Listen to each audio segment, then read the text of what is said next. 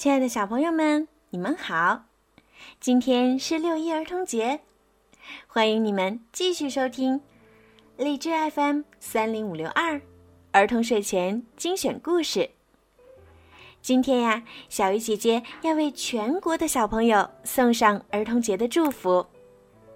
小鱼姐姐要祝你们儿童节快乐！在以后的每一天里。小鱼姐姐都祝愿你们能够健康快乐、茁壮成长、开开心心，在爸爸妈妈的身边无忧无虑的成长。好了，现在就让我们一起来听今天的好听的故事——神奇的冰雪花园。在很远很远的地方，有一个冰雪覆盖的世界。那里住着一只名叫惠灵顿的小企鹅。惠灵顿热爱他的冰雪世界，在这里，他可以在山上滑雪，可以在雪地里寻宝，还可以和他最好的朋友一起分享故事书。罗斯玛丽，你看这个花园，他叫道：“太迷人了！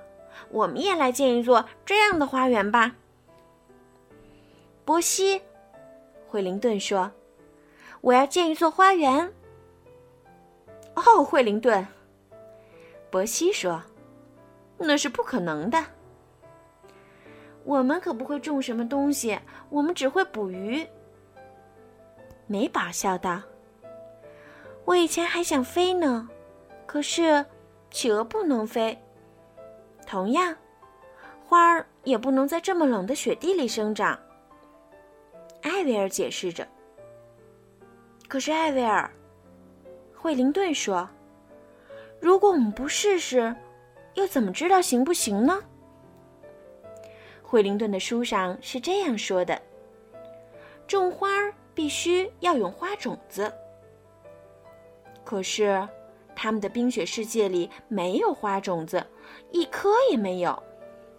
一定有办法。”在分享饼干的时候，罗斯玛丽边咂着嘴边说：“惠灵顿，看看闪闪发光的蓝色包装纸，纸上到处都是皱褶，看起来就像风信子。”惠灵顿叫起来：“我可以建花园了！”于是。惠灵顿用他最大的网兜收集起各种各样建花园的材料：包装纸、纽扣、艾薇儿的旧钟表指针，还有罗斯玛丽长途旅行时带回来的珍珠白的贝壳。接下来的几天，惠灵顿忙活开了：折叠、旋转、贴纸、粘胶、挖坑、栽种。直到，当当当当，现在所有的包装纸都变成了美丽的花朵，所有的纽扣都变成了鲜亮的大黄蜂。钟表树遍布在小山上，在洁白的雪花中闪闪发光。看，波西指着花园说：“上帝呀！”美宝深吸了一口气。他做到了。艾薇儿微笑起来。惠灵顿建成了一座神奇的冰雪花园。他们异口同声的喊道：“可是因为没有围墙，花园无法抵御风雪。一天深夜，暴风雪袭来，狂风卷着雪花呼啸而过。”呜！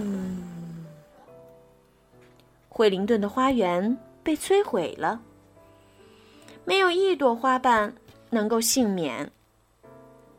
没关系，美宝说：“你已经尽力了。”朋友们给惠灵顿送来了热乎乎的牛奶和饼干，但是惠灵顿摇摇头说：“